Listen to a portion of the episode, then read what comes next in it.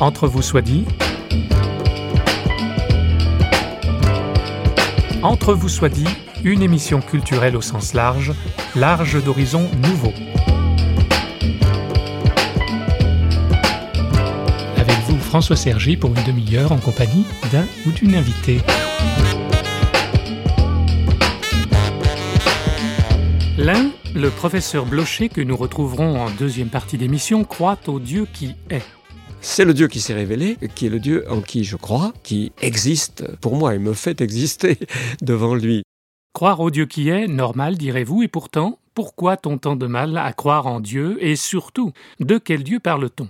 Notre autre invité croit en Dieu, mais en un Dieu qui n'existe pas. Pourtant, il est pasteur, mais un pasteur athée.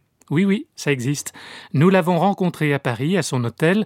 Il est hollandais, il se prénomme Klaas Hendrikse. Rien n'a changé. Tout ce qu'elle enseigne sur Jésus a été formulé au IVe siècle. Tous les dogmes chrétiens n'ont plus changé après ça. À mes yeux, c'est ridicule. Et les gens n'y croient plus. Ils doutent. Croire en un Dieu qui n'existe pas, c'est le manifeste d'un pasteur athée, Publié chez Labor et Fides, nous avons demandé à Klaas Hendrikse de s'expliquer, mais d'abord il se présente évidemment comme un pasteur un peu spécial. La traduction est assurée par Michael Clotu. Uh, oui, oui, je ne suis pas commun. Je suis prêtre dans une partie spécifique des Pays-Bas. Je suis très libéral et ils le sont également. Je suis très reconnaissant qu'ils m'aient donné toute la place pour suivre mon propre chemin et ainsi arriver là où je suis aujourd'hui. J'ai commencé il y a 25 ans, j'étais pas très sûr de ce qu'on allait m'autoriser à faire, de la place qu'on me laisserait, de l'opposition qu'il y aurait. Nous avons parcouru un bout de chemin ensemble. Et c'est aussi plus ou moins un cas isolé. Je suis resté dans la même paroisse pendant dix ans, et après dix ans, je leur ai dit que j'allais voir ailleurs. Je m'étais déjà tellement éloigné du courant principal de l'Église. Mais pour ma paroisse, ce n'était pas un problème, ils m'ont accompagné. Êtes-vous à l'aise dans l'Église? Pourquoi ne quittez-vous pas l'Église en tant qu'institution? L'institution a tenté de m'expulser, mais elle a échoué. L'Église protestante hollandaise est organisée sens dessus dessous, c'est la base qui décide, contrairement à l'Église catholique romaine, à la hiérarchie pyramidale. Dans notre Église, c'est l'inverse, et mes paroissiens m'ont soutenu. Alors c'est très difficile d'expulser quelqu'un. L'Église mère voulait me licencier, mais ma paroisse a dit non, nous ne voulons pas ça. Je n'ai pas ma place dans l'Église, mais je ne veux pas en sortir pour autant. Je travaille avec beaucoup de plaisir, j'aime énormément mon travail, pas seulement les sermons, mais aussi visiter les gens, enterrer les morts, aller à l'hôpital, et ça fonctionne. Même en tant qu'athée complet, ça fonctionne. Bien sûr, je ne peux pas rassurer ou encourager les gens de la même manière que beaucoup d'autres pasteurs, mais mon public étant déjà dans le doute, ça ne fonctionnerait pas. Qu'est-ce que l'Église devrait changer? L'Église a une apparence moyenâgeuse, extérieurement comme intérieurement. L'extérieur n'est pas un problème, c'est une architecture magnifique. Mais l'intérieur, on porte tous des tiares, le langage n'a pas changé, les dogmes basiques n'ont pas changé, mais les gens, eux, ont changé. Ils ne gobent plus tout ce qu'on leur dit. Ils doutent. Oui, vous dites que l'offre et la demande sont déconnectées, mais quelle est la demande? Que veulent les gens?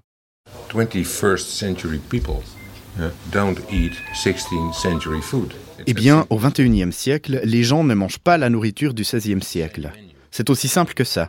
Mais l'Église n'a toujours pas changé le menu en quatre siècles. Rien n'a changé. Tout ce qu'elle enseigne sur Jésus a été formulé au IVe siècle. Tous les dogmes chrétiens n'ont plus changé après ça. À mes yeux, c'est ridicule. Et les gens n'y croient plus. Ils doutent. Et l'Église ne les aide pas dans leurs doutes, ni ne les coach dans leurs recherches. Non, elle s'oppose aux doutes. Tout ce que vous avez à faire, c'est croire que l'Église a raison. Alors tout rentrera dans l'ordre pour vous, maintenant ou plus tard. Ça fait des siècles que c'est ainsi et il faut que ça change. Les gens se mettent à chercher par eux-mêmes, et surtout en Europe de l'Ouest, les églises, après deux guerres mondiales, se sont vidées de plus en plus. L'Église n'a jamais eu réponse à ça parce qu'au XXe siècle, le Dieu Tout-Puissant s'est effondré.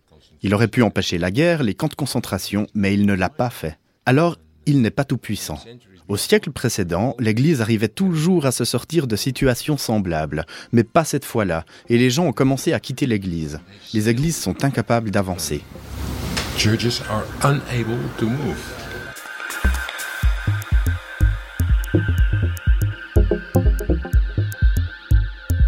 Le pasteur Hendrixé propose un autre discours, une autre foi. Il croit en Dieu, mais selon lui, il n'existe pas. Convaincant? Écoutons ses explications.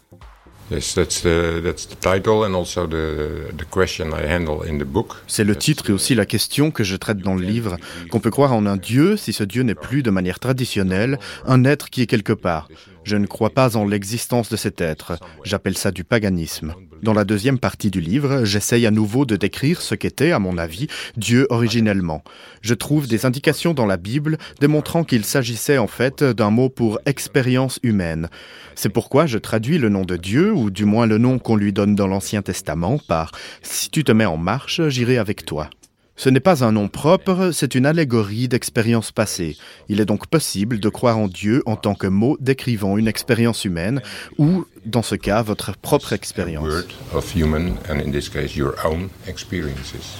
Vous dites que Dieu n'existe pas mais qu'il se produit, c'est-à-dire? Oui, Dieu peut se produire entre personnes. Il peut également se produire chez une personne seule, mais généralement, Dieu est quelque chose qui se passe entre les gens. Par exemple, si j'entre dans un hôpital, les autres gens verront des médecins et des infirmiers. Je verrai aussi Dieu s'y promener. Nous regarderons la même chose, mais nous verrons différemment. Pour moi, c'est une expérience mystique, mais pas pour eux.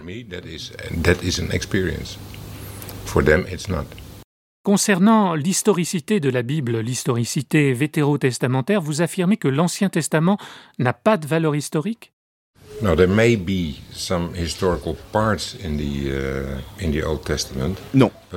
l'Ancien Testament peut contenir des parties historiques, mais c'est plus ou moins une coïncidence.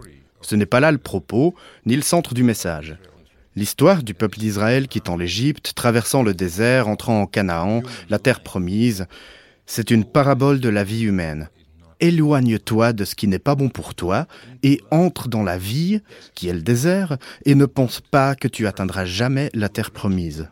Moïse n'a jamais pu pénétrer la terre promise. Ce n'est pas un récit historique, c'est un message. Et je peux le reconnaître dans ma vie comme dans la vôtre.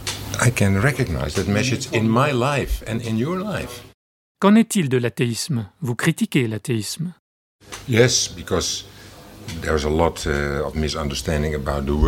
Oui, tout d'abord parce qu'il y a beaucoup de malentendus quant à la signification de ce mot. J'en choisis la définition littérale. Toutes les personnes étant de fervents athées aux Pays-Bas ne sont pas athées à proprement parler. Ils se contentent de ridiculiser tout ce qui touche à Dieu, à la religion ou aux croyances. Par contre, moi, je me fais défenseur de ce camp-là, même si, paradoxalement, je suis d'accord avec eux.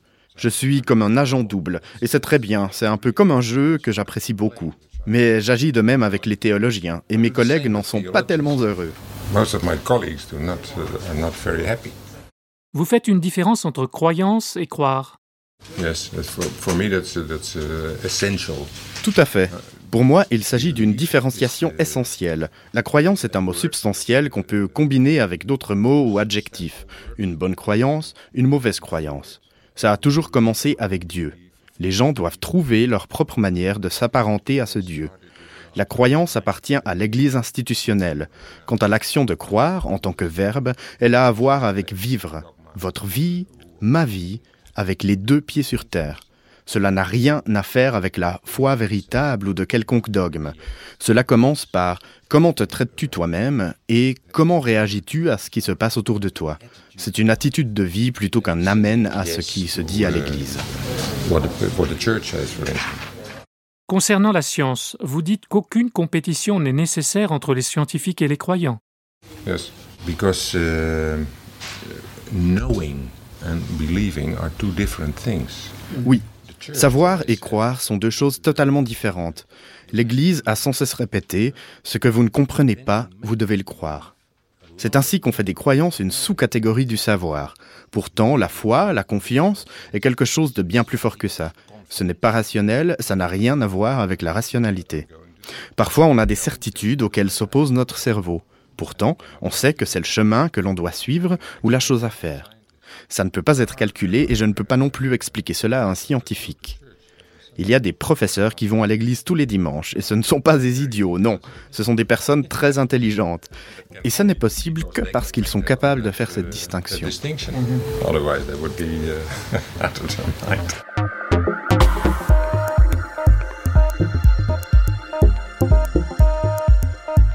Pour vous, y a-t-il une vie après la mort?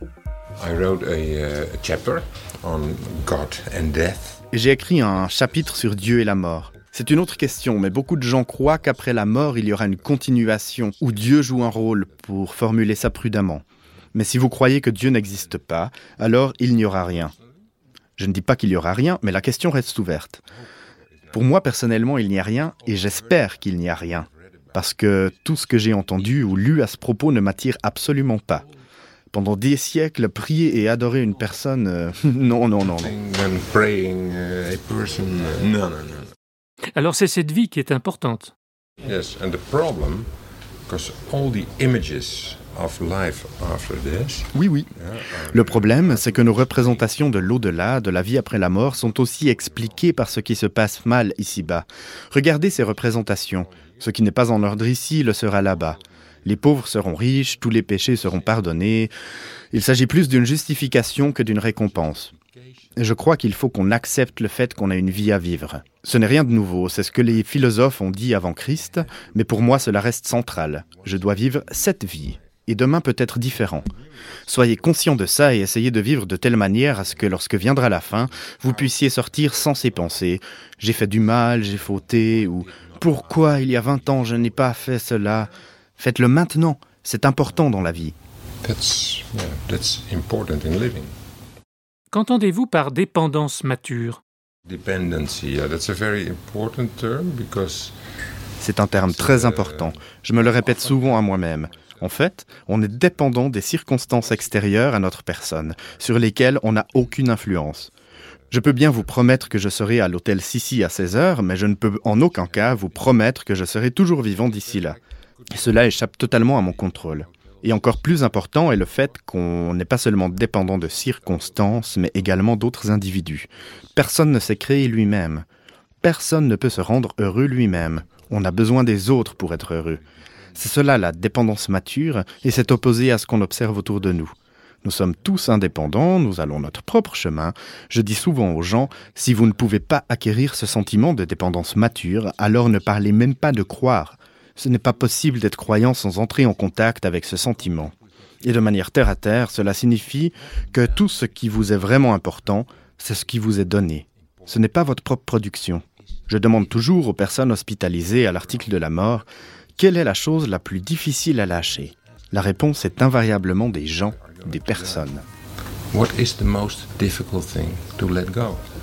Always persons, always people.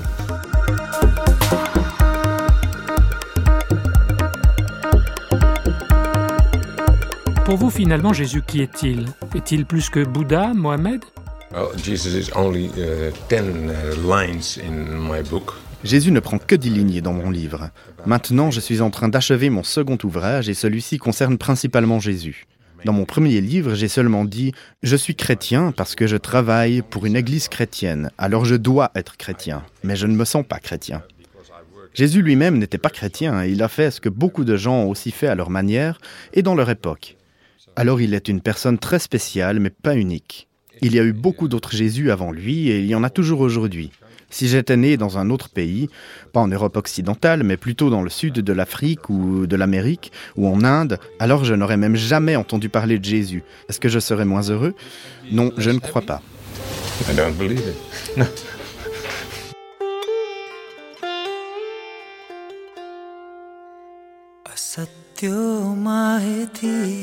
प्रभु परम सत्य तुल जा।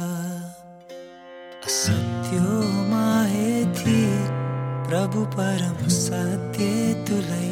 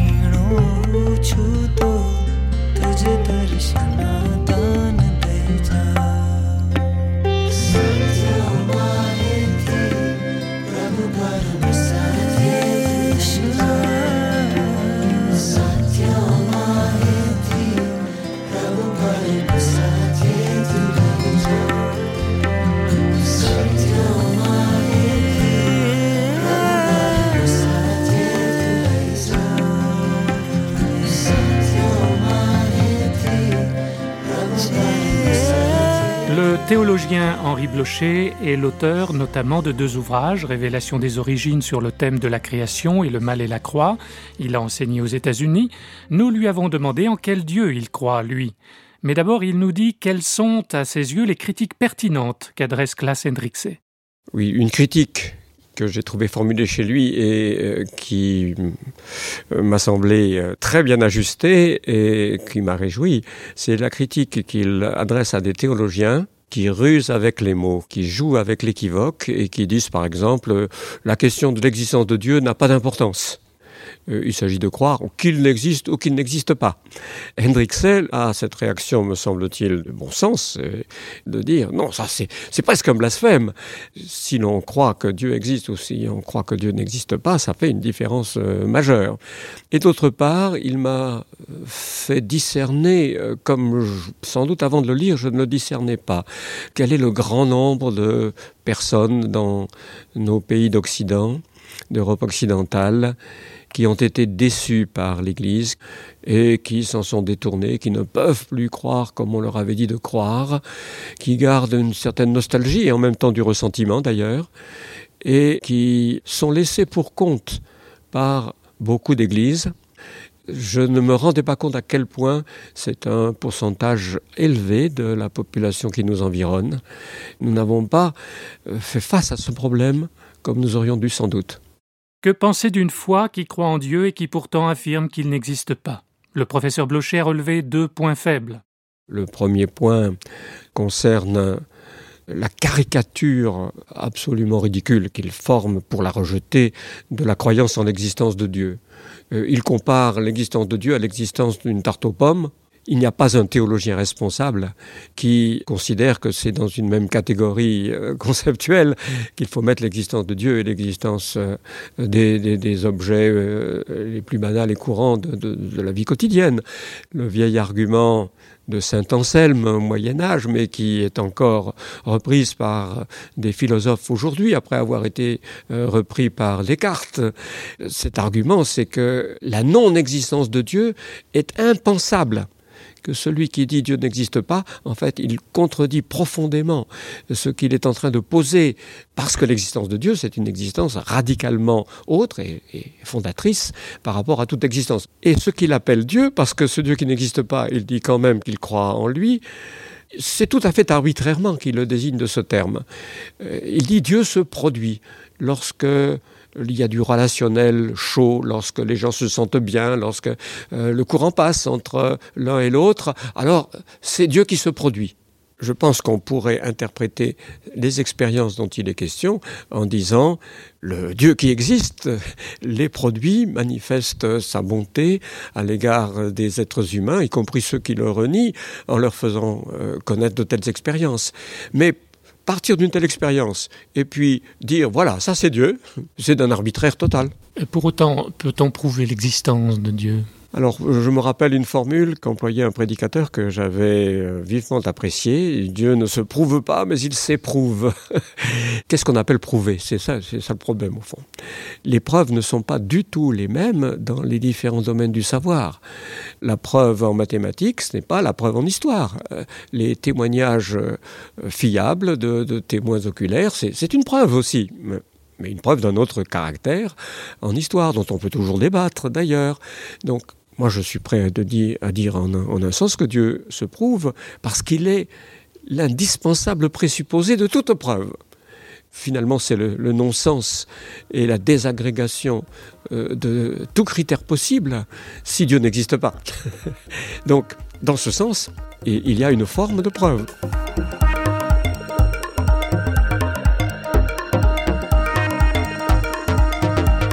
Voyons maintenant quel est le Dieu pour lequel le théologien évangélique place sa confiance. C'est le Dieu qui s'est révélé, qui est le Dieu en qui je crois, qui existe de manière plénière pour moi et me fait exister devant lui. Je résumerai volontiers en disant c'est le Dieu d'Élie, c'est le Dieu de Jésus. Dans un épisode mémorable au chapitre 18 du premier livre des rois de la Bible, le prophète Élie, au 8e siècle avant Jésus-Christ, s'est trouvé confronté aux prophètes païens de Baal. Élie leur lance un défi qui revient à savoir qui est le vrai Dieu. Henri Blocher. Il invoque le Dieu d'Israël dont il est le serviteur, et le feu tombe du ciel, et consume tout ce bois mouillé et, l'holocauste qui est dessus, le sacrifice, le Dieu qui répond par le feu, c'est là le vrai Dieu. Le Dieu qui répond par le feu, c'est le Dieu qui répond à la prière, qui exauce, qui, euh, qui se manifeste par des interventions. Et c'est aussi le Dieu de Jésus. Alors pour, dans le cas de Jésus, c'est bien plus ample parce que euh, son intervention, elle est d'abord manifeste dans la beauté de Jésus, euh, son autorité simple, naturel, la profondeur de ce qu'il dit, euh, la pureté de sa conduite, sa, bonté pour ceux qui sont les, les plus bas tombés qu'il relève. Mais le Dieu de Jésus, c'est aussi le Dieu qui répond en le ressuscitant des morts. Jésus a compris que la volonté de Dieu, c'est qu'il porte tout le mal du monde jusqu'à la mort pour le liquider une bonne fois pour toutes, et qu'ainsi, Dieu le ressuscitera, le relèvera d'entre les morts, marquera que la victoire sur la mort est acquise. L'apôtre Paul, euh, l'un des premiers grands croyants, dit si le Christ n'est pas ressuscité, nous sommes des menteurs, nous, sommes les plus malheureux de tous les hommes, nous nous fourvoyons dans l'illusion. Si le Christ n'était pas vraiment ressuscité, ma foi serait vide. Euh, mais le Dieu que je sers, le Dieu en qui je crois, c'est le Dieu de Jésus qui a ressuscité Jésus.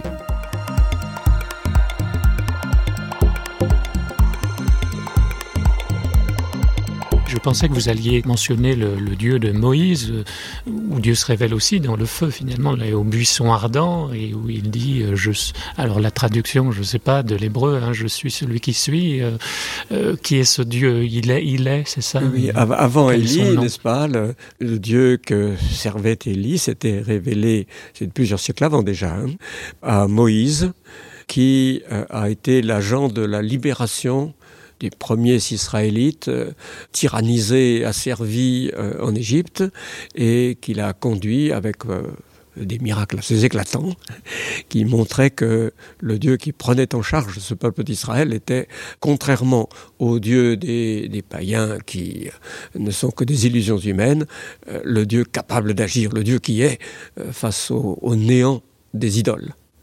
Alors il s'est révélé à Moïse, et la parole qui révélait son nom je suis. Je suis celui qui est. C'est là le nom qu'il prend non pas pour euh, évoquer une notion très abstraite de philosophe euh, de l'être mais pour s'opposer aux idoles qui sont néants parce qu'elles elles ne sont que les, les, les bilvesées forgées euh, par euh, les humains dans, dans leur angoisse, euh, dans leurs illusions. Et Paul dira que c'est en lui que nous avons le mouvement, la vie et l'être. Oui, oui, oui, l'apôtre Paul, euh, lorsqu'il prêchera aux philosophes euh, de la ville d'Athènes, utilisera cette formule en effet. Oui.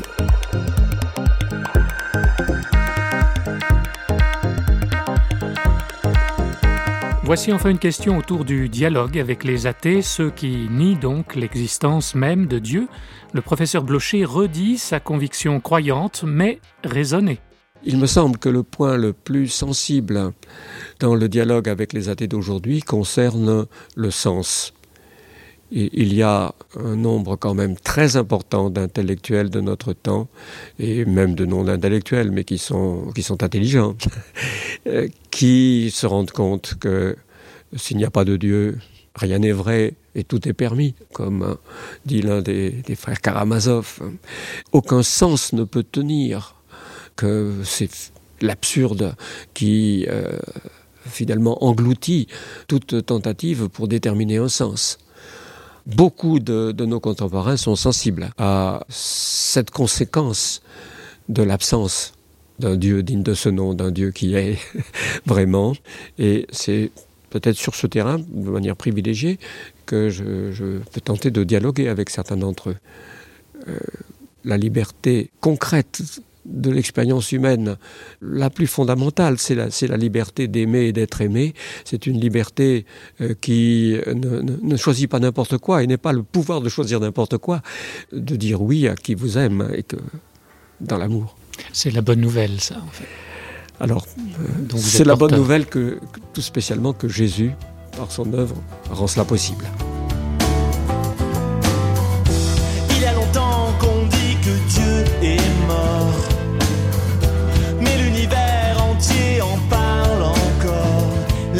Les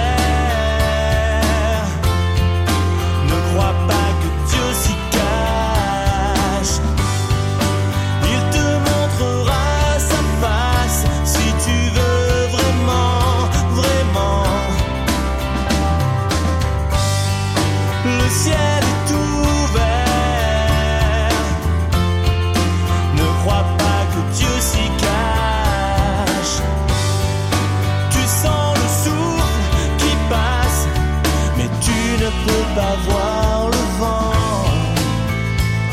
Mais tu ne peux pas voir le vent